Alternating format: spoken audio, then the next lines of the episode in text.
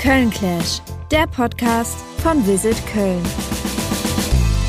Hallo und herzlich willkommen zu einer neuen Folge Köln Clash. Ganz, äh, ja, Kölsch jetzt gerade schon irgendwie begrüßt. Ich bin so to total in der Stimmung drin.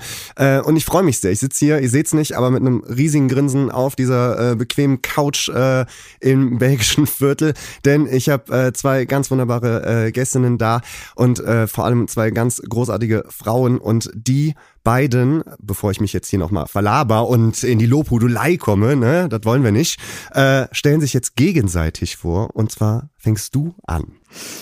Was als heimliches Hobby bei meiner heutigen Gesprächspartnerin anfing, entwickelte sich im Laufe ihres Lebens zu einer Profikarriere. Bis vor wenigen Jahren verhalf sie als Mittelfeldspielerin dem ersten FC Köln zum Aufstieg in die erste Bundesliga. Wow, wow, wow. Das kam von mir. Seit ihrem Rückzug aus dem Profifußball setzt sich die gebürtige Hannoveranerin für Menschenrechte ein und hilft jungen Mädchen mit Migrationsgeschichte auf ihrem Weg in ein selbstbestimmtes Leben. Sie selbst bezeichnete den Fußball als ihr Tor zur Freiheit. Warum das so ist und wie es ist, als eins von elf Kindern in einer kurdisch-jesidischen Familie aufzuwachsen, erfahre ich hoffentlich ziemlich sicher in unserem Gespräch. Herzlich willkommen, ich freue mich sehr, Tuba Tekal. Wow, das also, war ja, was war das denn? War ja ohne, so wurde ich noch nie begrüßt. Ohne Stolpern, das ist ja, ein, das ist ja fantastisch. Mega vorgelesen auf jeden Fall. so, eine Gästin wisst ihr dann jetzt schon, Tuba Tekal, und sie darf jetzt auch einmal sich revanchieren. Genau, ich versuche es auf jeden Fall, das so schön zu machen wie du. Mein heutiges Gegenüber weiß, was es bedeutet, zwischen zwei Kulturen groß zu werden.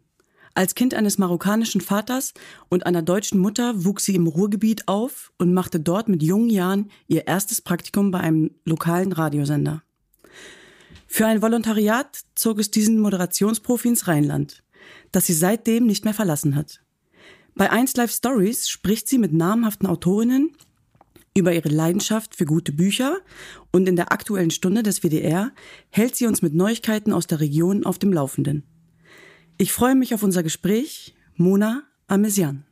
Sehr schön. Vielen Dank. Ja, das war, ich habe jetzt richtig gezittert. Ey, ja, ey, aber, aber, aber, also es fühlt sich so schön an, wenn so jemand sowas so präsentiert vorliest, auch wenn wir es nicht geschrieben haben. wir haben es genau, wir haben es nicht geschrieben, ja, aber ich finde mit Herzen vorgetragen. Oder? Mhm. Also du auf jeden Fall. Du das, auch. Das habe ich äh, gespürt und sehr schöne Worte mal ja. äh, an euch. Ja. Also sehr Danke. sehr schön. Bei Köln Clash gucken wir immer so, dass wir am Anfang schnell auf das Thema Köln natürlich irgendwie kommen und wie man das so kennt, vielleicht aus dem Braus, aus der Kneipe oder sonst woher, äh, aus dem Gespräch äh, an der Supermarktkasse. Schnelle Frage, schnelle Antwort, äh, frei von der Leber weg. Mona, äh, ich starte mal bei dir. Du hast jetzt einen Tag mal frei. Wie sieht so dein perfekter Tag dann so in Köln aus? Was machst du? Also als erstes würde ich wahrscheinlich, wenn ich mich dazu überwinde, äh, eine Runde joggen gehen am Rhein. Da habe ich so meine Brückenrunden, wie ich sie immer nenne. Ich wohne nicht weit weg vom Rheinufer und weiß dann genau, wenn ich Hohenzoller, äh, Deutzer, Zoobrücke mache, sind das so und so viele Kilometer. Wenn ich Mülheimer, Katzenbrücke, so und so. Also da würde ich wahrscheinlich eine Runde joggen, weil danach fühlt man sich immer richtig gut. Und dann würde ich mir ein gutes, richtig gutes Buch nehmen und mich in irgendein cooles Café im Agnesviertel setzen, ins Café Elefant oder so und dann da lesen und dann abends mich mit irgendwie Freunden treffen, was kochen, zu Hause auf dem Balkon sitzen bei gutem Wetter. Es war jetzt nicht super kurz, aber so ein Tag ist ja auch lang, ne? so, so, ein perfekter Tag so ein vor allem. Perfekter Tag ist ja, ja, aber sowas so, so treiben lassen mag ich gern. Und dann liebe ich auch, wenn man sich sowas überlegt, und es dann komplett über den Haufen wirft und einfach nur auf dem Sofa bleibt oder so. weil, also perfekte Tage sind ja auch manchmal einfach deshalb perfekt, weil sie dann einfach auch sehr leer sind kann ja auch mal, also so ein Tag, der, der einfach ja, ich, so. Ich würde zum Beispiel niemals an einem freien Tag freiwillig joggen gehen. Deswegen, das finde ich schon mal sehr, sehr geil. Aber ich, ich liebe das für das Gefühl danach. Ja, ich finde, es gibt nichts Cooleres, als in so einen Tag zu starten und zu wissen, das habe ich heute Morgen schon gemacht. Also ich, so, ich jogge nur für das Gefühl danach. auch gut. So, währenddessen sagt der Körper, nee, lass it, lass it, lass it. Und vor dann allem, aber danach, ja doch, war okay. Vor allem sagt das die äh, ehemalige Profisportlerin. Ja, aber deswegen wahrscheinlich. Deswegen, ja, wenn man vielleicht. irgendwie jahrelang äh, wusste, man muss jeden Tag oder zweimal am Tag teilweise sogar, dann und dann, da und da sein. Das könnte ich mir freiwillig, glaube ich, nicht mehr so krass antun. Also ich gehe auch wirklich nur zum Sport, wenn ich es fühle. Ich stehe morgens auf und wenn ich es dann fühle, dann ziehe ich mich um und gehe ins Fitnessstudio. Das war jetzt vorher überhaupt nicht die kurze Antwort, ne, die du dir oft hast. Ja, um echt zu sein, das werfen wir meistens ah, okay, über den Haufen. Alles klar, also dann, äh, ja.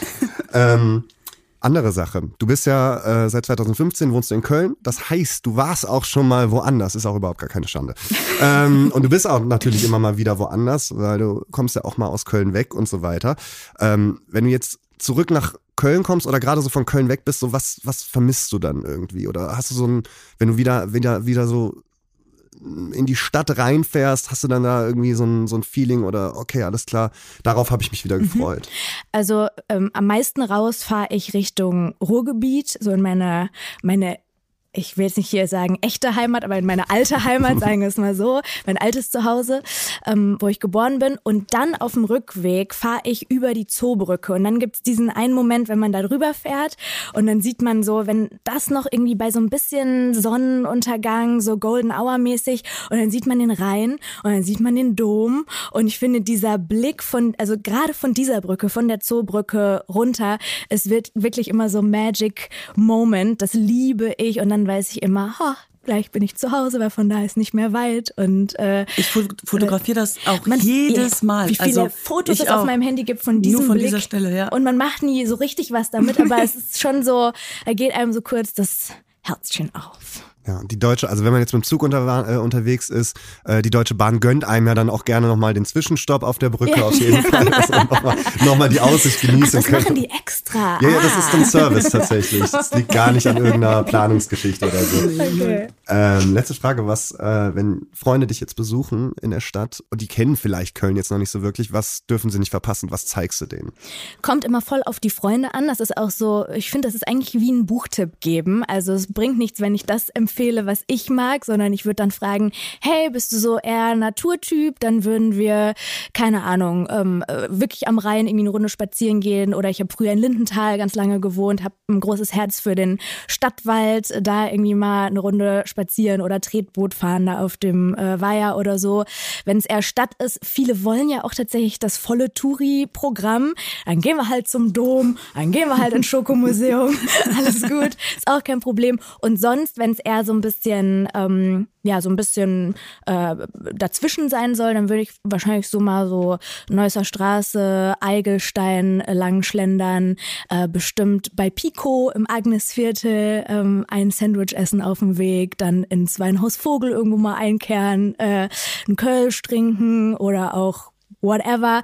Aber so, also so diese Schlenderrunden und mal einfach gucken, das reicht ja vielen schon, die einfach Köln nicht kennen und mal so ein bisschen so den Flair haben wollen. Oder nach Nippes, ja, ist auch schön. Also, das ist so die Ecke. Alles aber das ist, schön, ist so, jetzt kann, jetzt kann man schon eingrenzen, wo ich mich so bewege. Das ist so meine Hut. aber immerhin fast nicht alle 87 Fädel aufgezählt, auf jeden Fall. so ein paar, aber. Stimmt, ich habe fünf oder so aufgezählt. Ja, ja aber ist doch auch schön, wenn man, wenn man, sich, wenn man sich überall so ein bisschen wohlfühlt. Und ich finde, es geht in Köln ganz gut. Das ist eigentlich perfekte Überleitung Überleitung, Tuba. In welchem Fädel bist du dann so am ehesten anzutreffen? Wo bist du am liebsten unterwegs? Also ich lebe derzeit in Sülz und da bin ich auch am liebsten, bin ich ganz ehrlich. Die Nähe zum Geisbockheim, ja, das war jahrelang mein Wohnzimmer, mein Zuhause. Ich liebe den Beethovenpark, ich liebe äh, den Decksteiner Weiher, ich liebe das Haus am See, Minigolfen. Das sind alles Dinge, die ich so liebe und ich fühle mich in Sülz sehr, sehr, sehr zu Hause. Ich habe, glaube ich, innerhalb Kölns bin ich, glaube ich, fünf, sechs Mal schon umgezogen. Ich habe im Friesenwall gewohnt, zweimal sogar, also mal weiter oben, mal weiter unten. Äh, dann habe ich in Ehrenfeld gelebt, ich habe in Nippes gewohnt. Also ich habe alles irgendwie schon erlebt, gesehen. Und in Sülz fühle ich mich echt am wohlsten, muss ich sagen. Weil ich da auch, vielleicht liegt das auch daran, was ich so mache, aber da komme ich halt voll zur Ruhe irgendwie und ich werde da auch in Ruhe gelassen. Ja, ist auf jeden Fall ein bisschen eine ruhigere Ecke. Also Sülz für die Leute, die es jetzt nicht kennen, wenn ich es beschreiben müsste, ähm, da gibt's halt durchaus grüne Ecken, Parks und so weiter. Da gibt's aber auch den Biomarkt, ein paar, äh, sag ich mal, Yuppie-Eltern gibt's dann, dann durchaus auch, aber auch den alten äh, Stammgast an der Kneipentheke. So eigentlich ist es echt ganz gut durchgemischt, würde ich Total. sagen. Total. Und Tuba. Und Tuba, und Tuba ist da. Also, die in keine dieser Kategorien. in keiner dieser. Ich bin nochmal ganz anders. genau. Ähm, Ganz, ganz einfache Frage, total kleine Frage. Was macht Köln für dich denn persönlich besonders? Ach, da bin ich gespannt. Ich glaube, es sind wirklich die Menschen, die ich hier getroffen habe, die Köln besonders macht. Also sowohl die Zugezogenen als auch die, die hier groß geworden sind. Äh, irgendwann eignet man sich diesen Charakterzug, glaube ich, auch an. Einfach dieses Herzliche, wie man so schön sagt. Und äh, für mich ist Köln einfach ein Gefühl. Und irgendwie, ich habe mir das tatsächlich ausgesucht, dass Köln meine neue Heimat ist Ich bin ungern woanders. Ich pendel zwar zwischen Köln und Berlin viel, aber ich freue mich jedes Mal aufs Neue wieder in Köln zu sein, weil Köln für mich wirklich Heimat bedeutet und ähm, auch so facettenreich ist in jederlei Hinsicht. Und ähm, ja, es ist eine Stadt, die ich wirklich lieb gewonnen habe und weil sie verdammt gut zu mir war und ist. Sagst du, du bist Kölnerin? Ja, Sorry, also, dass wenn, ich jetzt hier ja, arbeite. also Ja? tatsächlich sage ich, ich bin Kölnerin, werde dann aber verbessert von meinen Schwestern oder so. Ähm, und äh, ja, ich bin gebürtige Hannoveranerin, das stimmt. Muss aber sagen, ich habe da nicht dieses heimische Gefühl. Alle Hannoveraner werden mich jetzt hassen dafür, aber es hört zum Glück keiner. Ist ja kein Hannover-Podcast hier. Und deswegen, äh, ja, bin ich, äh, ich bin Köln für so viel dankbar und deswegen äh, bin ich mit Stolz Kölnerin irgendwie. Also ich habe hier das erste Mal auch das so das Gefühl gehabt, dass ich, ähm, oh, hört sich jetzt voll traurig an, aber so auch geliebt werde. Also so auch von, also wie, wie viel Liebe so eine Stadt auch geben kann oder die Menschen, die das, äh, die das ausmachen und ähm, ich habe hier das erste Mal zu mir gefunden, zu mir, zu Tuba, zu sich selbst, dass es okay ist, dass ich bin, wie ich bin, wo ich herkomme und all diese Dinge. Das habe ich hier zum ersten Mal so richtig entfalten können, ohne das Gefühl zu haben, dass ich mich für irgendwas erklären muss. Schön. Das ist wirklich, also ja, wow, wie, wo, wo knüpfe ich da an auf jeden Fall? Sprechen wir auf jeden Fall gleich äh, sehr gerne noch drüber, was vielleicht so ein Moment war, wo du das dann das erste Mal so gemerkt hast. Letzte schnelle Frage der Wir Fragerunde. sind richtig schlecht in Fragen. ähm, das Wahrzeichen von Köln ist natürlich der Kölner Dom. Aber wenn es den jetzt nicht gäbe, so Gott bewahre, aber wenn es den jetzt nicht gäbe, was wäre für dich so ein, so ein Wahrzeichen äh, in der Stadt, wo du sagen würdest, ah, okay, das ist Ja, ganz Köln. klar, der erste FC Köln. Ja. ja ich, also wäre es auch mit, ist es auch mit dem Dom. Nein, aber äh, schon der erste FC Köln. Also ich würde auch jedem empfehlen, irgendwie, wenn ich da anknüpfen darf, was Mona gesagt hat, irgendwie, wenn man mal hierher kommt, auf jeden Fall auch so ein Sporterlebnis mitzunehmen. Ob äh, im Stadion, im Rhein-Energiestadion, ob bei den Frauen im Franz-Kremer-Stadion, ähm, ob ein Eishockeyspiel äh, bei den Kölner Haien, egal, aber irgendein Sportereignis auch einfach mitzunehmen, weil die Stimmung ähm, dieser Stadt, alles was mit Sport zu tun hat, einfach mega ist und äh, sehr euphorisch. Und das zieht auf jeden Fall einen mit, das nimmt einen mit. Und das kann ich auf jeden Fall empfehlen. Ich war jetzt vor ein paar Wochen da, als dieser neue Rekord aufgestellt wurde beim äh, Frauenfußball. Äh, auch, obwohl sie jetzt 0-2 verloren haben, aber das ist jetzt, äh, das ist jetzt Geschwätz von gestern. Ähm, und da ist halt auch die Stimmung einfach, also es ist halt so krass, egal ob zweite Liga oder erste Liga, hätte jetzt auch kein FC-Fan irgendwas anderes sagen dürfen und wenn man beim FC gespielt hat, sowieso nicht. Ja, ich war, ich war ja auch da. Ich habe es ähm, in deiner Story diesem- gesehen. Genau, ich war, ich war auch. Ja, daher super, daher kannte mal. ich diese Aktion. Voll gut, auf jeden Fall. Aber mega gut, weil äh, die sind halt alle auch geblieben. Es war ja ähm, fast ausverkauft und die sind halt alle nach dem Spiel, obwohl die Frauen verloren haben, auch noch da geblieben, haben die Mädels angefeuert, haben sich gefreut über dieses Ereignis. Und das ist dann tatsächlich auch wirklich nur in Köln möglich, glaube ich. Und ähm, an diesem Tag wurde ich ja auch in die Hall of Fame des 1. FC Köln ähm, ge gewählt oder ge geehrt worden. Bin Was ich. heißt das für die Ja, Menschen, gute die Frage. das äh, ähm, wissen? nein, also für all diejenigen, die mehr als 100 Spiele für den 1. FC Köln gemacht haben. Ähm, und das ist gar nicht so leicht zu erreichen. Ähm, die wurden in die Hall of Fame gewählt. Das waren mit mir noch zwölf weitere Spielerinnen und das war natürlich bei dieser Kulisse ein ganz besonderer, also ein ganz besonderer Tag, ne? Und äh, deswegen bin ich da ganz froh, weil das das ist auch etwas, was für immer bleibt. Also ich bin jetzt zwar keine Spielerin mehr, aber ich bin jetzt in der Hall of Fame. Aber dann hängt da jetzt irgendwo ein goldgerahmtes Bild von dir, oder? Ich hoffe doch. Ja. Also Okay, ich habe noch nicht geguckt. Ich habe einen goldenen Geistbock bekommen, den habe ich bekommen. Ah, geil. Aber ich hoffe, dass es da irgendwo auch irgendwie ein Bild gibt oder dass ich da durch auch ein paar Vorteile habe. Vielleicht gibt's ja eine Ehrenkarte oder so. Können wir das nochmal bitte klären? Ja, das wäre wichtig. Ähm, du hast jetzt eben äh, gesagt, ähm, in einem, in einem, ja, sehr berührenden Ton auch, dass so Köln dir das erste Mal so gezeigt hat, okay, alles klar, hier werde ich geliebt, hier kann ich sein, wer ich bin. Hast du da so einen so einen Moment gehabt, wo du das irgendwie gecheckt hast oder so? Weil man ist ja irgendwie, gerade wenn man in der Stadt nicht aufwächst oder ein bisschen rastlos ist oder so, ähm, dauert das ja manchmal dann so zu sich selbst zu finden. Ja, total. Ähm, damals ging es darum, dass ähm, der 1. FC Köln Brauweiler die Lizenz aufgekauft hat und gesagt hat, hey, der 1. FC Köln möchte mit Frauen auch in die erste Bundesliga aufsteigen. Und da war so ein Gefühl von, wir wollen was erreichen für die Frauen in dieser Stadt, die gerne Fußball spielen. Und Teil davon zu sein und gleichzeitig aber auch das Gefühl zu bekommen, weil es davor an ganz vielen Stationen eben nicht so war, ähm, dass ich dabei unterstützen könnte, dass ich dabei helfen könnte und dass ich Teil von etwas Großem bin. Dieses Gefühl, was mir tatsächlich vermittelt worden ist, das war ein sehr besonderes und deswegen ähm, war das für mich natürlich, ist für mich Köln genau das, eben dieses Heimatgefühl und das Gefühl von, hier kann ich sein, ähm, wer ich bin. Und das ist tatsächlich beim ersten Training, beim ersten FC Köln auf dem Platz, ist mir das sofort passiert. Ja. Hattest du so einen Moment? Äh, nicht so, nicht so ein zu mir selbst finde Moment, weil ich finde es total schön, dass du das so noch so verorten kannst. Aber für mich ist Köln auch was so die eigene Biografie angeht, total besonders, weil es das erste Mal war, dass ich weggezogen bin von zu Hause. Also ich habe in Dortmund zwar studiert, aber das war sehr nah an dem Ort, wo ich aufgewachsen bin. Ich konnte da pendeln zur Uni und dann bin ich fürs Volontariat 2015 nach Köln gekommen und es war meine erste eigene Wohnung und ich glaube tatsächlich, dass diese Stadt, in die man zum aller, allerersten Mal ähm, alleine zieht, das erste Mal eine eigene Waschmaschine besitzt und eigene Herdplatten. Meine erste Wohnung in Köln war ungefähr 16 Quadratmeter groß und da hatte ich noch nicht mal einen richtigen Herd, sondern nur so Steckdosenplatten. Aber das erste Mal habe ich mir dann da alleine was gekocht und es war so, ja, das esse ich jetzt alleine und dann spüle ich das alleine und wenn ich es nicht essen will, esse ich es nicht. Und also es war halt so, wow, aber auch ein bisschen beängstigend und trotzdem finde ich, ist Köln dafür einfach richtig, richtig perfekt, weil es einfach eine Stadt ist, die es einem sehr leicht macht, anzukommen. Auch wenn es dann nicht so im, im, im ja, im Pers Persönlichen ist. Also irgendwie, ich hatte jetzt nicht das Gefühl, die Stadt macht super viel mit meiner Persönlichkeit oder mir, aber mit meinem Leben, weil es war ein neuer Abschnitt. Und ähm, deswegen habe ich auch so einen Softspot. Also egal, was das ähm, äh, was das hier für eine Stadt äh, äh, auch sein kann. Also ne, so Köln kann man ja auch sagen, ja, ist jetzt nicht die schönste Stadt der Welt oder meine erste Erfahrung im Brauhaus. Ich konnte da kein Alkohol trinken an dem Tag. Ich habe zwei Stunden kein Trinken bekommen, weil äh, der Mensch sich geweigert hat, mir was anderes zu bringen als Kölsch. So kann man alles sagen, aber irgendwie spielt es keine Rolle, weil Köln so ein Herz hat und einen so reinlässt in das Herz. Und es ist voll, voll schön und besonders. Ja, voll. Übrigens, meine erste Erfahrung im Brauhaus war auch sehr witzig, weil eine Freundin von mir, die aus Köln kommt, dann gesagt hat, bestell mal einen Cappuccino. Ja.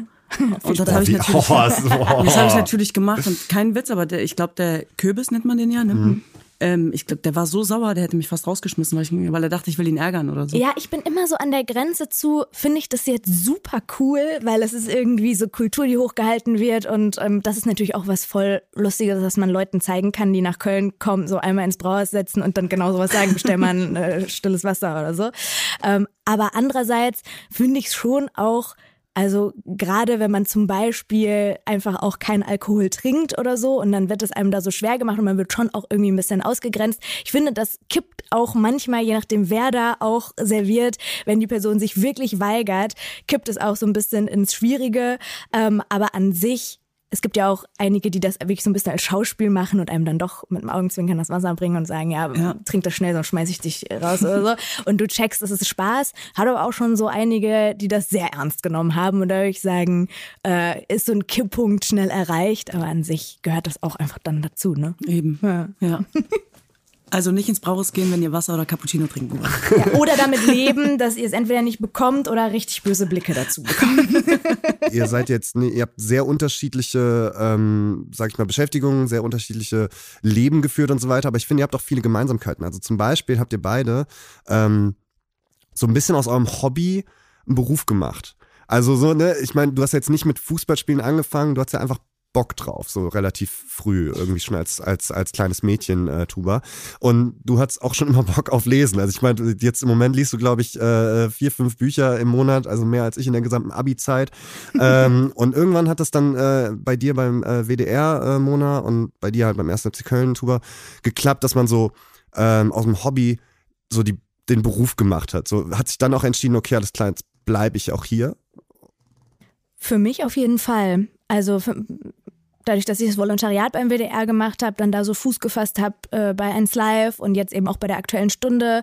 Ähm, es ist einfach sehr, sehr ähm, praktisch, wenn man dann einmal so zwei Füße in so einem großen Sender äh, drin hat, der einem Möglichkeiten bietet, dann auch zu sagen, ja, dann ist das jetzt wohl hier mein Ort. Und äh, vor allem, wenn man sich dann wohlfühlt, kann natürlich überhaupt nicht ausschließen, auch nochmal irgendwie woanders hinzugehen. Aber Köln ist ja, was Medien angeht, ähm, auch was Fußball angeht, jetzt für dich, aber auch was Medien angeht, einfach ein guter Spot.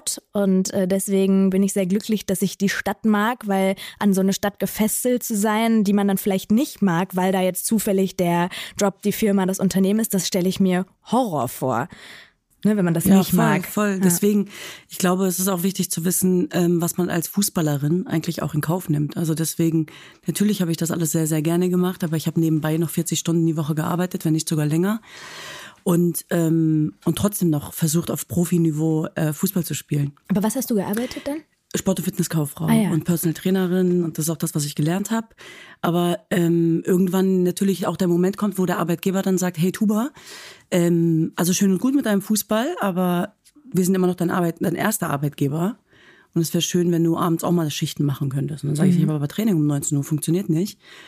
Und irgendwann kommt man dann auch in so einen, ähm, in so einen Moment, wo man sich entscheiden muss. Und da hätte, zu dem Zeitpunkt hätte alles, was neben Fußball ist, immer verloren bei mir. Und so war es auch. So habe ich mich dann auch immer entschieden. Was gleichzeitig mit sich zog, dass ich natürlich dann immer wieder auch, ähm, ich will nicht sagen Existenzängste hatte, aber fast. Also mhm. muss man einfach so sagen. Und äh, ich glaube, das gehört leider auch zu dieser Geschichte dazu. Muss aber auch sagen, dass ähm, ganz kurz aus Köln weg, der HSV, also der Hamburger Sportverein, der erste Club war, der mir ähm, die Möglichkeit gegeben hat, aus meinem Hobby einen Beruf in Anführungsstrichen Beruf zu machen, äh, eine Profikarriere anzustreben und dann aber nach zwei Jahren bin ich da auch relativ schnell wieder weg. Aber sag mal, hattest du irgendwie so eine Art ähm, Langzeittraum oder so mit dem Fußball? Also wenn, du hast ja dann wahrscheinlich auch als Kind irgendwie schon gerne gespielt und früh angefangen, hattest du immer so ein, irgendwann möchte ich Bundesliga oder irgendwann möchte ich, keine Ahnung, ich äh, kenn, bei, bei Fußball wirklich Alles bin ich gut. komplett raus, aber ich kenne Bundesliga und ich weiß, äh, dass das toll ist und dass du eine erfolgreiche Spielerin warst. Aber wo wolltest du so hin damit? Ja, also als Kind natürlich. Also ich habe ja mit sechs, sieben Jahren mit meinen Brüdern angefangen, Fußball zu spielen. Und da habe ich äh, immer gedacht, ich will auf jeden Fall mal. Ich wusste gar nicht, dass es eine Frauenbundesliga gibt, muss man dazu sagen. War schon schlimm ich, hab, genug, ich dachte immer nur, oh, ich will irgendwann auch Bundesliga spielen und habe mich gesehen bei so einem Männerverein eigentlich, weil ich immer dachte, weil ich dachte, es gibt nur das so. Und ähm, mir wurde es ja leider verboten, Fußball zu spielen von meinen Eltern. Obwohl ihr eine Top-Mannschaft gewesen wärt ja, mit elf Kindern. Total, mit ja. Auswechselspielern mit meinen Eltern. Ja, ne? krass. Also wäre schon geil gewesen. Aber die haben es mir tatsächlich verboten und so habe ich erst mit 16 im Verein angefangen, Fußball zu spielen. Was sehr spät ist für jemanden, der irgendwie ganz viel erreichen möchte und sehr viele Träume hat in diesem äh, Bereich. Weil alle, die mit denen ich zusammengekickt habe, irgendwie schon mit drei, vier, fünf Jahren angefangen haben. Mhm. Und mein Traum, mein Ziel, um deine Frage mal zu beantworten, war natürlich Bundesliga spielen. Dann irgendwann, als ich gecheckt habe, es gibt auch Frauenmannschaften. Aber vor allem wollte ich irgendwann immer einen Adler auf der Brust tragen. Ich wollte für die deutsche Nationalmannschaft auflaufen. Mhm. Das war mein größter Traum, hat nicht geklappt kurz äh, traurig sein. Und dann, ähm, aber ich habe es zum Geistbock geschafft. Das passt doch auch. Also Geistbock war auf meiner Brust. Größer als Adler. Ist, äh, aber ich, ich denke schon, dass es tatsächlich auch dem geschuldet war, dass ich sehr spät erst im Verein spielen durfte. Mhm. Und ähm, deswegen ist es mir heute so wichtig. Eben. Aber ich, ich weiß nicht, ob das jetzt dann zu tief reingeht, so in deine Kindheit, aber mich äh, wird voll äh, interessieren, weil ihr seid ja wirklich sehr viele Geschwister. Ich folge, glaube ich, all deinen Schwestern auch über Insta. Ich finde euch ganz cool. Auch deine Mama, die taucht da ja auch immer mal wieder auf, wirkt wie eine sehr coole Frau. Ähm, hast du dann einfach irgendwann gesagt, es ist mir jetzt wirklich scheißegal, was ihr, ob ihr mir das weiter verbietet. Ich mache es jetzt mit 16 oder waren sie dann irgendwann so, dass sie gesagt haben, okay Kind, wir kriegen dich da nicht weg, wir stehen da doch hinter dir? Ja, es war immer, ähm, also mit Hilfe meiner Geschwister. Also wir waren ja wie du jetzt weißt, in der Mehrzahl, also meinen Eltern gegenüber. Das heißt, äh, ich hatte immer die Unterstützung meiner, meiner Geschwister. Und ich muss, als ich mit 16 angefangen habe, Fußball zu spielen, habe ich es auch erst heimlich gemacht. Das heißt, ein Dreivierteljahr wussten meine Eltern nichts davon. Und mein Bruder hat äh, die Anmeldeformulare ausgefüllt und auch den Beitrag bezahlt. Und nach einem Dreivierteljahr, nachdem ich immer wieder in Zeitungen stand und so, ähm, hatte ich irgendwann Schiss, dass, dass die es irgendwie rauskriegen. Und deswegen war es mir wichtig, dass, dass meine Eltern jetzt davon wissen, weil der Fußball mir ja auch sehr viel bedeutet hat und mein Leben eigentlich verändert hat zu dem Zeitpunkt. Mhm. Ich wollte die ähm, daran teilhaben lassen. Ja, und dann habe ich meine Geschwister vorgeschickt und die haben mit meinen Eltern gesprochen. Und auch da war es immer noch so, dass sie gesagt haben, nein, nein, nein und ähm, wir ganz viele Kämpfe kämpfen mussten irgendwie. Und jetzt stell dir mal vor, ich gehe dann hin mit Anfang 20 und sage, Mama, ich möchte jetzt nach Hamburg zum Fußball spielen. Ähm, also da war auch, also als wäre irgendwer gestorben, so hat sie reagiert. Also das kam für sie auch gar nicht in Frage. Aber am Ende war es wirklich so, dass meine Geschwister mir dann den äh, Halt gegeben haben. Ich glaube, ich alleine wäre für mich nicht so eingestanden, hätte für mich nicht so gekämpft für meine Träume und Ziele. Ähm, aber meine Geschwister haben mich auch so ein bisschen ähm, ja beschützt und wussten, was gut für mich ist und wussten, wie ich da drin aufgehe. Und deswegen haben sie mich mehr oder weniger dann auch ähm, da mega gestärkt und sich mit meinen Eltern angelegt, in Anführungsstrichen. Ihr wirkt immer wie so eine richtig coole Crew. Einfach, also ich habe einen Bruder. Ich bin so froh, dass du nicht Clan sagst. Ja. Nein, um Gottes Willen. Um Gottes Willen. Ihr wirkt wie eine richtig coole Crew. Ich habe einen Bruder, ich kann das überhaupt nicht nachfühlen. Ich denke mir immer nur, wenn ich euch so sehe, ein Bruder reicht mir schon, um mich richtig mit dem anzulegen. ist eine von denen auch in Köln eigentlich? Nee, ich bin die Einzige. Ah, du bist die Einzige. Ich bin die Einzige. Das hilft wahrscheinlich. Ja, total. Um so Übrigens brauche ich auch äh, Köln, um Ruhe äh, runterzukommen, um ah, Ruhe zu haben. Und äh, vier meiner Schwestern leben in Berlin und der Rest ist noch in Hannover. Und äh, ja, es ist natürlich, also so wie man sich das vorstellt mit elf Kindern, ja. Es ist sehr laut. Krass, ja. Es ist äh, natürlich gibt's äh, auch ähm, wo wir uns ärgern, wo wir nicht, äh, oder als Kinder war es immer ganz, ganz schlimm, wo wir immer das haben wollten, was der andere hatte und, und, und. Die wievielte bist du? Die siebte. Genau, also von oben. Also oberstes Mittelfeld. Also ja, die siebte, ja, die, von, siebte von, oben. Ich gehöre ja zu den Jüngeren. Ah ja, okay. Meinen zarten 38. Und ähm, ja, und das war natürlich immer sehr, sehr äh, laut, sehr viel, auch für andere. Es gab so Momente, wo ich mich auch dafür geschämt habe, wo ich so herkomme und so, weil mir das immer auch so vermittelt worden ist dass wir Asi sein und dass man das nicht macht, dass man elf Kinder hat in Deutschland. Also wo mhm. kommen wir denn da hin?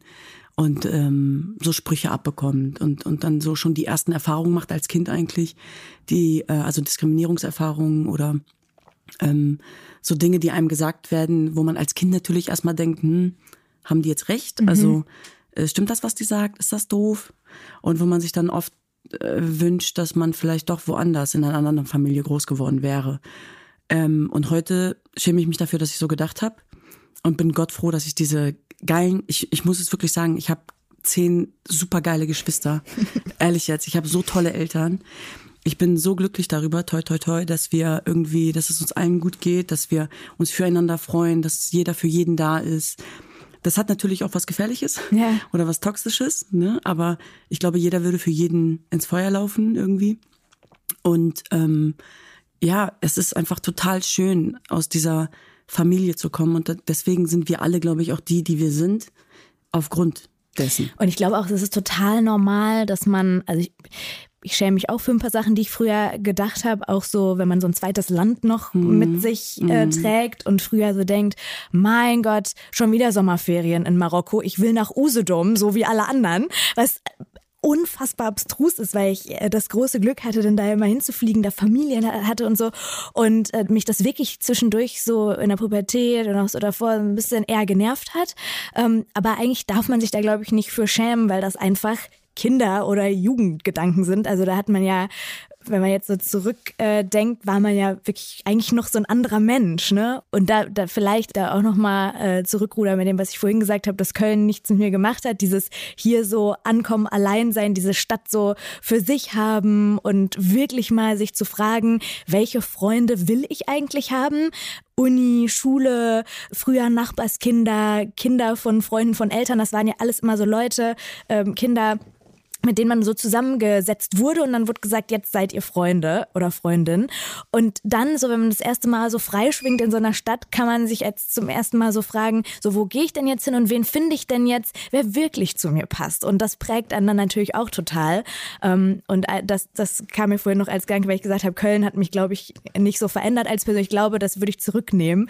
Ähm, da ist schon äh, natürlich ganz viel dran, wenn man all das dann so hier erlebt, mal losgelöst auch von der Familie äh, zu sein. Selbst ja. wenn sie kleiner ist als ja, ja, deine. Nee, aber ne? bist, du die Jüng äh, bist du jünger oder Ich älter? bin die ältere, mhm. aber sehe jünger aus.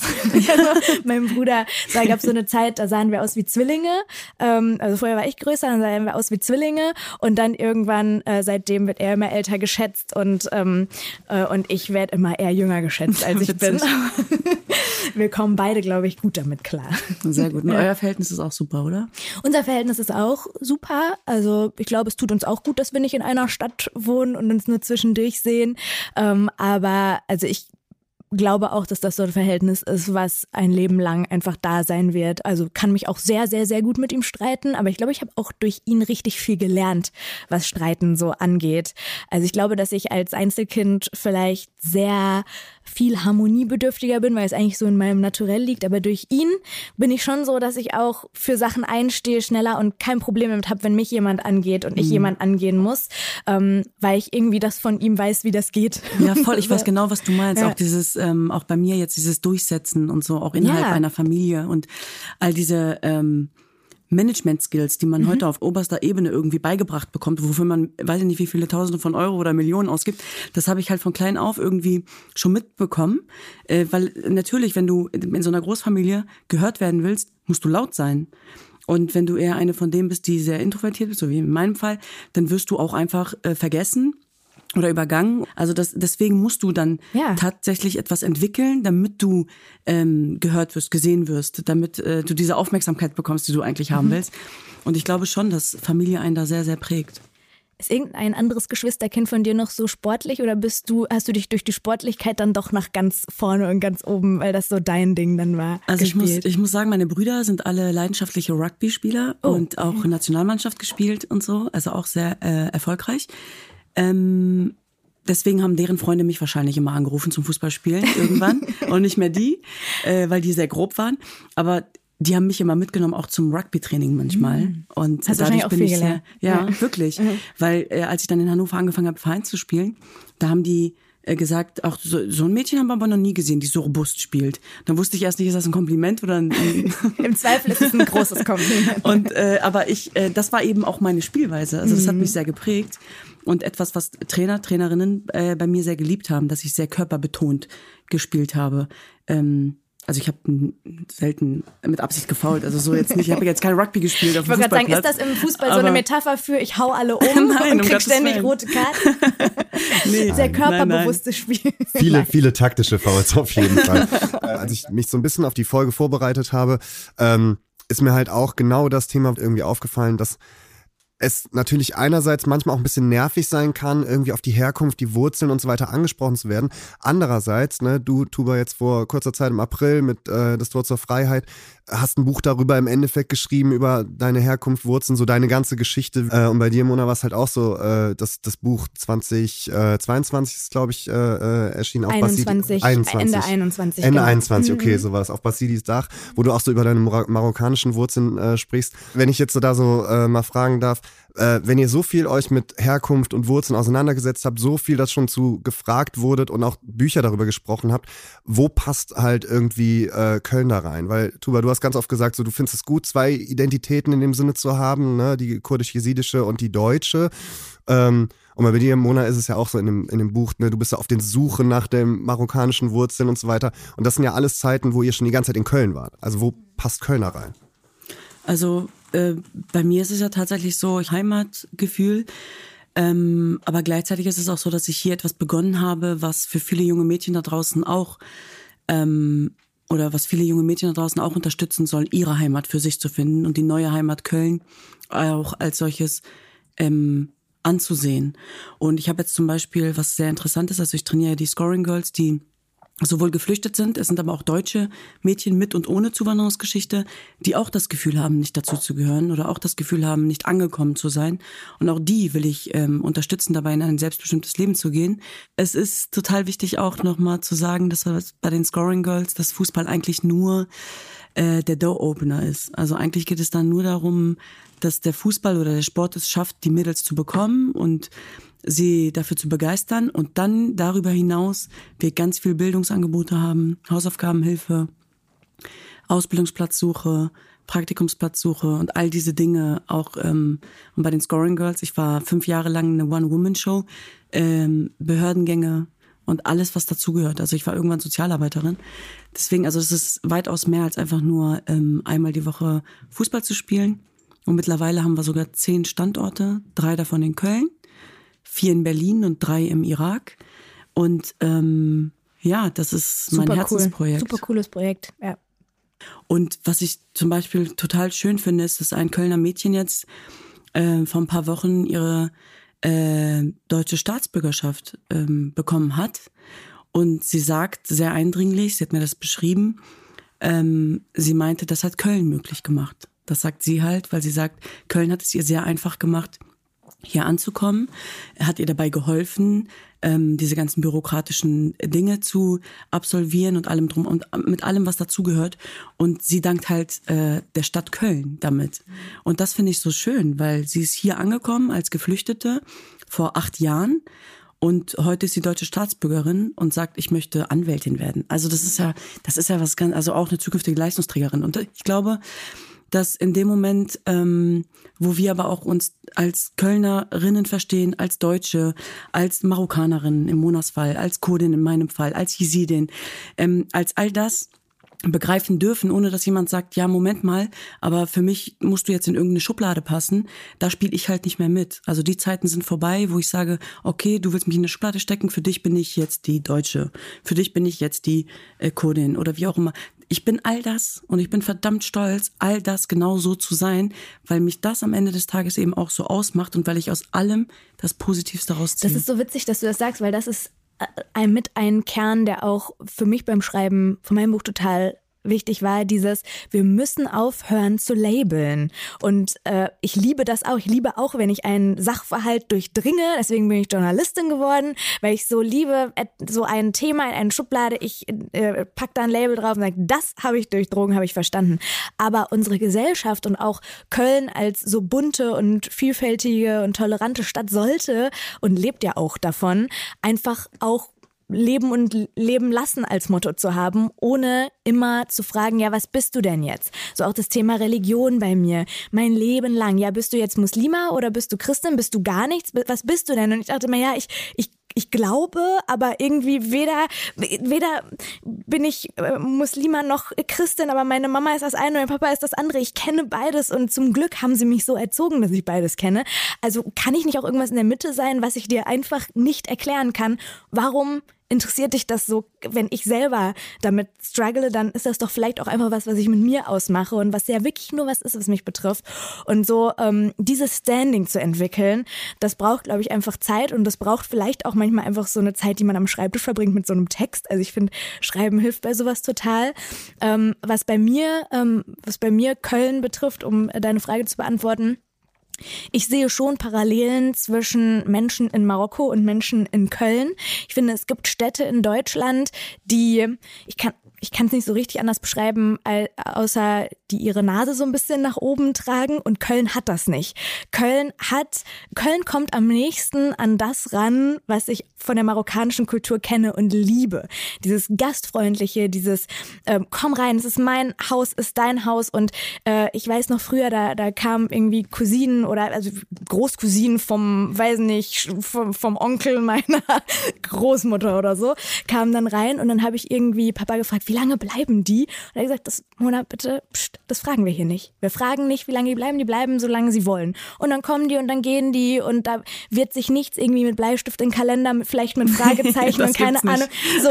Und manchmal habe ich in Köln so Momente, wo ich denke, oh, das ist hier gerade so ähnlich. Mhm. Und ich weiß nicht, ob ich das in München gerade auch so ja. so, ja, es ist so mäßig. So, ne? Also da, da merke ich manchmal schon, dass sich das so ein bisschen von der Mentalität ähnelt und ich glaube, deswegen habe ich auch mein Herz so ein bisschen hier äh, verloren, weil ich das so mag, wenn das so ist.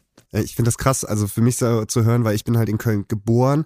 Ich bin nie wirklich hier weggekommen und so weiter. Ich habe das so alles mit der Muttermilch aufgesogen und für mich gibt's das halt so gar nicht. Deswegen ist es halt irgendwie äh, cool zu hören, dass das halt auch so bei, bei Leuten, die zugezogen sind und so ein bisschen äh, verschiedene Wurzeln haben, halt auch so ankommt. Und, und das, was du halt gesagt hast, so ja, äh, ich bin, ich bin Kurdin, ich bin Deutsche, ich bin Jesidin, ich bin Marokkanerin und so weiter. Ja, direkt an diesen, ich finde das halt ganz cool, dass es in manchen kölschen Songs, manche sind auch echt furchtbar, äh, also so über Karneval Karneval brauchen wir nicht reden, aber äh, teilweise, nee, lassen, wir, lassen wir heute weg.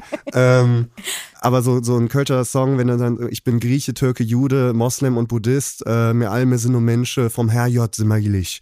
Und das ist halt schon cool, wenn das irgendwie so, so eine, so eine anerkannte Band wie Blackfish irgendwie so singt und man kriegt das so relativ schnell dann halt vielleicht durch Karneval oder durch andere Events, wo dann auf einmal Kölsche Lieder gespielt werden, äh, mit sowas, so das Feeling finde ich halt geil, wenn das halt irgendwie wirklich so rüberkommt. Aber jetzt, also du hast gesagt, wir reden nicht über Karneval, mich würde es wirklich ganz, ganz doll interessieren. Tuba, feierst du Karneval seit 2009 in Mach Köln? ich mir jetzt Feinde oder was? Also Kannst du, glaube ich, nicht mehr. Du bist äh, Hall of Fame, Ga- FC. Äh, nee, ganz ehrlich, Ja. ich liebe Karneval, aber nicht das Karneval, was äh, manchmal so nach außen gezeigt wird, was allen andere vielleicht nicht so mögen. Das kann ich manchmal verstehen, wenn sie sagen, oh, ich hasse Karneval, weil es ist so assi. Äh, wenn man irgendwie nur Bilder vom Züppicher Platz zeigt, wo nur ähm, die Studenten, die vielleicht für drei, vier Jahre hier leben, äh, Karneval feiern, dann ist das ein anderes Oder nicht Karneval. mal hier Oder nicht leben, mal, sondern genau, herfahren. herfahren. Dann ist das natürlich ein anderes Karneval, aber Karneval ist genau das, nämlich ein Gefühl und die ganzen Lieder, die du, oder ein Lied, was du jetzt gerade, wie alle gemeinsam damit anstimmen, dann schunkeln, dann äh, ihr, ihr Kölsch trinken. Also ich liebe das. Meine Geschwister verstehen es bis heute nicht. Also die verstehen bis heute nicht, wie ich Karneval feiern kann, wie es sein kann, dass ich Kölsche Lieder auswendig kenne. Und ähm, gleichzeitig lieben sie mich aber auch dafür. Aber das wäre überhaupt nichts für sie.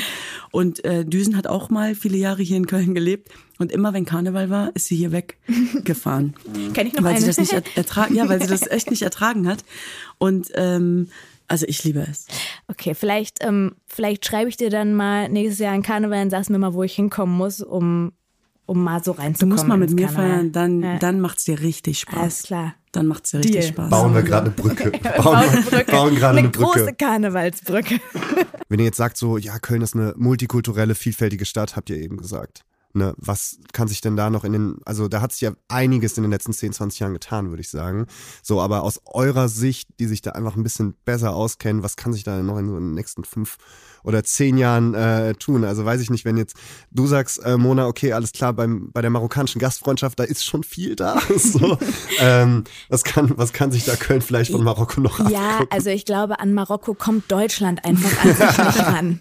Also es ist, glaube ich, einfach ein anders verankertes äh, Selbstverständnis von einem Gegenüber mit dem man zusammenkommt. Da kann Köln, da kann jede Stadt in äh, Deutschland alles geben, da wird man nicht rankommen. Das ist ja auch, äh, ist ja auch gut so, dass es kulturelle Unterschiede gibt. Ich finde, auch da wieder ähm, kippt manchmal dieser kölsche Patriotismus, den ich, also ich würde zum Beispiel von mir nicht sagen, ich bin Kölnerin, ich lebe hier, aber ich würde mich auch nicht trauen zu sagen, dass ich Kölnerin bin, weil ich sonst irgendwie ähm, äh, mit einer Mistgabel ähm, äh, über die Brücke rausgeschickt werde, weil es halt, weil Kölnerinnen und Kölner schon auch sehr besitzergreifend sind, was diese Identität angeht. Und da würde ich mir manchmal wünschen, Leute, ihr seid, ihr schreibt euch hier Toleranz auf die Fahne, dann freut euch doch, wenn hier jemand seid, weiß nicht, äh, keine Ahnung, äh, 10, 15 Jahre lebt und sich dann als Kölnerin identifiziert. Ich glaube, es gäbe Menschen, die würden dir verbieten, zu sagen, du bist Kölnerin, weil du bist Hannoveranerin. Ja, das ist mir ja egal, was die Leute sagen Genau, oder denken. aber da ich denke ich glaube, mir es wird so, auch weniger, um ehrlich zu sein. Ich Also- Aber habe das aber ist- auch das mal begegnet gehört, einem schon, ab ich zehn. Jahre darf man sagen, also nachdem man zehn Jahre in dieser Stadt gelebt hat, darf man sagen, man ist Kölner. aber ist doch Kölnerin. Bullshit. Sag doch auch, nach, wenn du nach zwei Jahren dich fühlst wie eine Kölnerin, dann soll sich doch die Stadt freuen, dass sich Leute damit identifizieren. Also ne, so da denke ich mir manchmal, ist toll, dass ihr eure Stadt so sehr liebt und ich liebe sie ja auch, aber dann öffnet euch doch auch da einfach. Also falls es kann ja sein, dass gerade dieser Podcast zufällig von Menschen gehört wird, die Köln sehr nahe stehen, dann äh, wäre das doch vielleicht mal ein bisschen da mir die Arme zu öffnen. Ja, wobei man sagt ja gleichzeitig auch, das, was du jetzt beschreibst, dass das irgendwie auch ähm, was nicht so Schönes ist an Köln, dass es sehr oberflächlich ist, sagt man, und nicht in die Tiefe geht. Ich habe es komplett anders kennengelernt. Ich sag auch, nur, ja. was man, was, was ich, was mir manchmal zu Ohren kommt, wenn ich sage, ich lebe in Köln. Aber oberflächlich im Sinne von? Ja, man ist dann auf der in der Kneipe, ist, sind man sind wir die besten Freunde und am nächsten Tag kenne ich dich nicht mehr. Ah. Also wenn sobald Gut, das ist, glaube ich, das Problem von Alkohol, ganz generell, ja. egal in. Aber du wirst nicht glauben, denn man sagt das wirklich Köln nach, dass, dass Ah. Köln sehr äh, oberflächlich in, im Sinne der be zwischenmenschlichen Beziehung ist, sozusagen. Ja, aber zum Beispiel im Sinne von äußerlich finde ich gar nicht. Ich finde es hier total entspannt, dass man einfach so auch feiern gehen kann, ohne sich super schick zu machen, sondern auch einfach so gehen kann, wie man ist und auch so auf der Straße das Gefühl hat, jeder ist halt, wie er ist. Ähm, ich vermisse manchmal so Orte in Köln, wo man sich dann doch mal so richtig, richtig schick machen kann, so, so wie so im Urlaub, wenn man so, so und heute die Stiletto High Heels. Finde ich jetzt in Köln nicht so viele. Naja, äh, kommt drauf an, wenn man ein Typ ist, der irgendwie gerne äh, sich schick macht oder so oder Das High Heels stimmt. anzieht. Also das könnt ihr, also Aber das werdet ist, ihr das bei mir ist nicht sehr, sehen. sehr punktuell in meinem Leben. Okay. Dieser Wunsch und dann lebe ich den woanders. Dann Fahre ich nach München.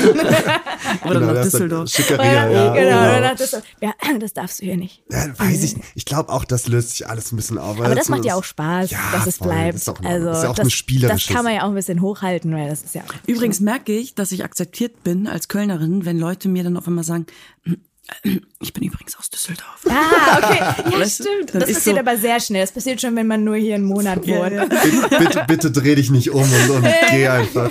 Ähm, ich muss äh, tatsächlich nochmal auf das Thema äh, zurückkommen, weil ich sonst äh, mir das nicht verzeihen kann, weil ich habe äh, im Endeffekt eine Buchexpertin hier sitzen. Sorry, dass ich habe dir das jetzt so einfach gegeben, das Label. Nehme ich. Ja. Sehr schön, perfekt. Nimmst es an. Ähm, weil wenn ich jetzt irgendwie, äh, ich wohne schon immer in Köln und ich gehe, seitdem ich, ja okay, seitdem ich lesen kann, ein bisschen übertrieben, aber ich gehe halt immer zur Lit Cologne. Würdest du sagen so, okay, alles klar, äh, die Literatur oder Buchszene in Köln, so ist halt Lit Cologne und that's it? Oder wie würdest du das halt im Endeffekt sagen? Nee, also es gibt schon, also ich finde schon, dass, also die Lit Cologne ist natürlich schon so ein, so ein das größte Literaturfest Europas. Das steht schon so im Zentrum der äh, Kölner Literaturszene. Aber ähm, ich finde, Köln hat schon auch vor allem auch junge Menschen, die ein bisschen was dafür tun, dass dies, die Kulturszene und die Literaturszene wegkommt von und noch eine klassische Lesung in der Buchhandlung und noch eine klassische Lesung so irgendwo in einem größeren Saal weiß ich nicht wo. Ähm, ich moderiere zum Beispiel schon seit zwei Jahren und auch in diesem Jahr wieder äh, an zwei Tagen im Sommer, ich habe sie leider gerade nicht im Kopf, die Short Story Night ähm, am Rheinauhafen, in diesem Sion Sommerkino, also auf diesen Treppen. Und es ist super cool, weil man sitzt da einfach auf den Stufen, auf so Kissen und ähm, ich stelle dann verschiedene Autorinnen und Autoren aus Köln vor oder auch nicht aus Köln, ähm, die dann Short Stories vorlesen. Und es ist so, man guckt auf den Dom, man guckt auf den Rheinauhafen, was ja auch wirklich ein total schöner Blick ist. Und wir hatten da wirklich schon Abende, wo es richtig heiß war und man dann danach was da getrunken hat. Und es war so ein neuer Zugang zu Literatur und zum Lesen, der mir sehr, sehr gut gefällt, weil ich der Meinung bin, und das auch das versuche ich auf meinem Kanal bei Insta, das versuche ich äh, im Radio bei Stories, auch Leute zum Lesen zu bringen, ähm, die nicht aufgewachsen sind mit Eltern, die in den Bücherstapel hingelegt haben, die nicht so intrinsisch irgendwie denken, ich liebe Lesen und ich kann nicht ohne, sondern eher so auch diejenigen, die aus dem Deutsch-Grundkurs rausgekommen sind und gesagt haben, Iphigenie auf Tauris, das sind Bücher, äh, äh, ohne mich. So, und dann aufgehört haben. Und denen zu zeigen, wie geil Lesen ist, das finde ich schon cool. Und das passiert halt durch sowas. Ja. Ja, voll, weil ich habe tatsächlich auch, guck mal, ich habe jetzt ein eigenes Buch geschrieben irgendwie. Ich kann das gar nicht glauben, bin ich ganz ehrlich. Also ich habe es noch nicht Ja, wirklich. Glückwunsch. Das ist ja, auch wirklich, Dank. das ist auch echt, also aus eigener Erfahrung kann ich sagen, das ist auch nichts, was man mal eben so Ja, das ist so, Ja. das ist so, äh, gleichzeitig aber auch so, ähm, denke ich so, okay, wie kann das sein, dass das Mädchen, die irgendwie nur ein Telefonbuch zu Hause hatte, gehabt hatte und dachte immer, dass das etwas ist, was nur Privilegierten sozusagen, also der Zugang für privilegierte Menschen, die irgendwie genau das, was du sagst, ne, ähm, also zugänglich ist für diese Menschen, die sich auch nur dafür interessiert und auch nur, wenn man Bücher liest, ist man mega schlau und Ja, auch nur, wenn man so Bücher liest, dann so und so. ja. Genau. Weil das ist so, und das ist auch oft so das, was ich am, am Feuilleton zum Beispiel kritisiere oder an Buchsendungen, die oft so hoch schwellig sind und ähm, wo auch wo auch wirklich so Kritikerinnen und Kritiker auch immer das Gefühl haben, sie müssten das noch komplizierter und noch verschachtelter, um zu zeigen, wie versiert sie sind, aber dass man auf der anderen Seite des Radios, des Fernsehers oder des Podcasts sitzt und einfach überhaupt nicht mitkommt, weil nicht jeder alle Klassiker gelesen hat, weil man manche Menschen auch einfach mit unterhaltenen Büchern catcht und es da kein besser oder schlechter gibt, sondern das ist ganz toll und wenn du Twilight 20 Mal gelesen hast, Hammer, dann hast du trotzdem da gesessen und nicht aufs Handy geguckt, sondern in den Text, ne? Und ähm, ich kann das auch voll verstehen, so einen super Stolz dann zu haben, zu sagen, ich habe jetzt, wie viele Seiten hat dein Buch? Ich glaube 200. 200, Mhm. 200 Seiten geschrieben. Das ist krank, das ist total viel. Ja. Ne? So, also richtig gut. Und ist dir das schwer gefallen, das Schreiben? Ähm, ich habe das ja gemeinsam mit einer Co-Autorin gemacht, Anne Dreher, äh, Anna Dreher, Entschuldigung. Ähm, und ja, durchaus. Also muss ich einfach mal sagen. Also es war auch heftig, sich zu erinnern. Also erzähl mal deine ganze Geschichte von klein auf. Ähm, und es war sehr, sehr schwer, in manchen Momenten mich auch an das Gefühl nochmal zu erinnern, um das, weil ich finde, ähm, Wobei mittlerweile kann ich das sehr gut, aber Gefühle auch zu beschreiben von damals. Ja, und sich auch zu fragen, was So davon soll nach draußen, so, oder? Wo setzt man die auch. Grenze? Das fand ich, Ich habe auch ganz, ganz schwierig. viel wieder Ja. Gestrichen, bin Und ich das, ehrlich. und das ist das Geile beim Buchschreiben. Ähm, mich fragen auch mal ganz viele, ist das ein so persönliches Buch? Ist das dir nicht zu persönlich? Und ich finde das Coole am ähm, Bücherschreiben, anders jetzt zum Beispiel als bei so einem Podcast hier, wo man einfach das Gehirn äh, sagt einem irgendwelche Gedanken und die kommen raus und dann kann man sie auch nicht mehr zurücknehmen. Dachte, so. du sagst ausschalten. nee. Aber bei einem Buch, du schreibst ein Buch nicht leichtfertig. Du schreibst das und dann liest du das bestimmt noch zwölfmal. Das Lektorat liest es, Freunde, Familie lesen das vorher, dann hast du noch eine Co-Autorin, die mit. Also es geht durch so viele ähm, Gates durch und durch so viele Durchgänge, dass am Ende wirklich nur noch das bleibt, wo man sich wirklich sicher ist, wo ne, das I've been there. Wenn jemand mir sagt, warum schreibst du, war dir das nicht zu privat, das und das? Nee, habe ich 20 Mal drüber nachgedacht, war es mir nicht, weil das ist wichtig, um was Größeres zu erklären oder keine Ahnung. Und diesen Prozess allein mal durchzumachen, fand ich, finde ich, Ich- sehr spannend. Ich wünsche mir auf jeden Fall auch, äh, nicht nur für dich, Tuba, sondern auch äh, für dich, Mona, falls dann noch ein zweites Buch irgendwann mal kommt, aber äh, dass das nicht so be be besprochen wird, wie du gerade äh, gesagt hast, so die, die transzendentale Kraft der Wörter Bullshit. und so weiter. Ich, ich denke ja tatsächlich gerade darüber nach, wo ich eine, so, eine, so eine Lesung dann machen Boah, würde. Ne? bitte in einem Und weißt Brauhaus du, was oder ich, du wirst es nicht glauben. Ja. Ich habe ich hab heute erst darüber nachgedacht, weil ich noch keinen Termin gefunden habe. Aber ich fände äh, das Geistbockheim total geil. Hammer. Oder rein Energiestadion. Hammer. Also warum muss es so klassisch irgendwo in irgendeiner Buchhandlung Würde ich so, sein? ja, mach das. Äh, mach ich das. ich habe cool. dann eher darüber nachgedacht, warum mache ich es nicht irgendwas auch zu mir passt. Also ich muss jetzt nicht. Ja, da wo die Lux sind, da wo die normale Leute, ne? Das ja, ist da so- wo sie auch hinkommen, wo die mich verstehen. Wo die Bourgeoisie nicht ist. Sag Bescheid, wenn du noch eine Moderatorin brauchst. ja, okay, ich kann vielleicht. Alles gut. Wir kommen aber jetzt, ähm, weil die Zeit äh, so ein bisschen vorangeschritten ist zur letzten Kategorie in dieser Folge. Und die heißt, äh, ich kenne was, was du auch kennen musst. Klingt nach viel Pressure, aber der liegt eigentlich hauptsächlich auf mir, denn ich habe mir einen Ort überlegt, den äh, man in Köln auch eigentlich äh, auf jeden Fall ganz gut kennt. Und den werde ich einfach kryptisch beschreiben. Mit der ersten Beschreibung könnt ihr meistens nichts anfangen. Und ihr ratet dann einfach drauf Aber spielen wir los. gegeneinander oder miteinander? Ich das spiele muss ich natürlich vorher wissen. Miteinander. Miteinander okay. gegen Also, dich. Im Endeffekt schon, ja Okay, genau. wenn ihr es nicht erratet, habe ich gewonnen oder den Job beim Beschreiben richtig beschissen gemacht. ähm, erster, äh, äh, erste Beschreibung ist, ich habe damals in der Grundschule da äh, einen Marathon für, für, für einen guten Zweck machen wollen. Und ich glaube, das machen sehr, sehr, sehr viele Schulen bis heute immer noch. Weiter. Perfekter erster Tipp auf jeden Fall. Marathon, Ich guck Marathon-Sportthema. Marathon. Ja, für Kinder ein Marathon. Marathon ne? Also für ich, ich habe damals meinem, meinem Opa auf jeden Fall einige deutsche Mark äh, aus, der, aus der Tasche Aber machen die das gezogen nicht auf den. Schulgeländen? Ja, oder, oder wir das reden hier ja über irgend, nee, oder wir reden wirklich über so, so einen Park mäßig, so Stadtwald oder so. Ja, so, es geht in diese Richtung auf jeden Fall. Es gibt auch Grünwirt, Wasser, ja. es gibt Grünwirt. auch Wasser Decksteiner tatsächlich. Weiher. Decksteiner Weiher. Ja, jetzt haben sie es schon dreimal erwähnt, gerade noch das Geisbockheim. Aber ich finde es die perfekte Ich Mischung. fand es voll einfach, wenn du das jetzt wirklich gesagt hättest, aber ja. es- Nee, ich- schön, dass du drauf Wir gekommen bist, hatten- Mona, und Ja. ich nicht. Du hast ganz am Anfang sogar gesagt, mit Haus am See und so weiter. Ähm, wenn man da halt sich wirklich mal Zeit nimmt, einfach mal irgendwie da lang schlendert, wie viel Grün da überhaupt ist und wie schnell man dann auf einmal Ich wieder zack an der da. Stadt ist. Mega nice. Und was auch äh, ein Tipp ist, wo ich übrigens auch Gäste, die dann Natur wollen, aber nicht au weit aus Köln raus, den ähm, Oh, wie heißt der? Monte Troleux, den höchsten Berg von Köln. Da kannst du, der ist nicht sehr hoch, ist, da kann man im Königsforst eine richtig schöne Runde laufen und dann sich oben oben, und dann man merkt gar nicht, dass man richtig oben ist, aber es ist der höchste Punkt von Köln, glaube ich, kannst dich in so ein Gipfelbuch eintragen und so. Und das ist so, wenn man sagt, okay, Decksteiner Weiher ist viel Wiese, ist so, aber ich will mal eher Wald und nicht so weit raus, ist das auch noch ein Tipp. Liebe ich auch sehr. Weil das Okay, halt, kannte ich noch nicht. Ich stehe bestimmt schon mal. sechsmal in diesem Gipfelbuch drin. Ja? Ich such dich dann. ja, bitte. Mont Monstreleux, ja, ist auf jeden Fall. aber Man kann da auch Pilze. Ich weiß gar nicht, ob man es darf, aber man kann da auch theoretisch Pilze, Pilze, Pilze sammeln. Ähm, ich bedanke mich wirklich, wirklich, wirklich sehr, sehr. Äh, ich muss leider auf die Zeit achten. Ich fühle mich gerade Das wie, so war's ein- schon? wie so ein Lehrer in der Schulstunde, da der jetzt an. sagt, ja, äh, wir können auch die Mikrofone ausmachen und eine Stunde reden auf jeden Fall. Ich glaube, wir haben da einiges. Ich möchte mich wirklich ganz äh, vom Hetze bedanken ähm, bei Tuba Tekal und Mona Amesian für das wunderschöne Gespräch über Herkunft, Heimat. Ganz viel Köln war auf jeden Fall mit dabei. Ähm, danke, dass ihr so offen wart. Mir hat sehr viel Spaß gemacht. Ähm, wenn ihr da draußen die Folge cool fandet, ja, dann äh, bewertet den Podcast. Ihr kennt das Ganze schon. Äh, folgt dem Ganzen. Gebt äh, Köln Tourismus über die Website oder Social Media auch gerne Feedback. Behaltet den Podcast Köln Clash gerne im Auge und ja, wir sehen uns, wir sehen uns im, im, im, im Jaisbockheim oder irgendwann an Karneval an der Theke auf jeden Ja, Fall. Ich genau. würde mich auf jeden Fall freuen. Macht es gut und bis zum nächsten Mal. Danke, tschüss. Tschüss.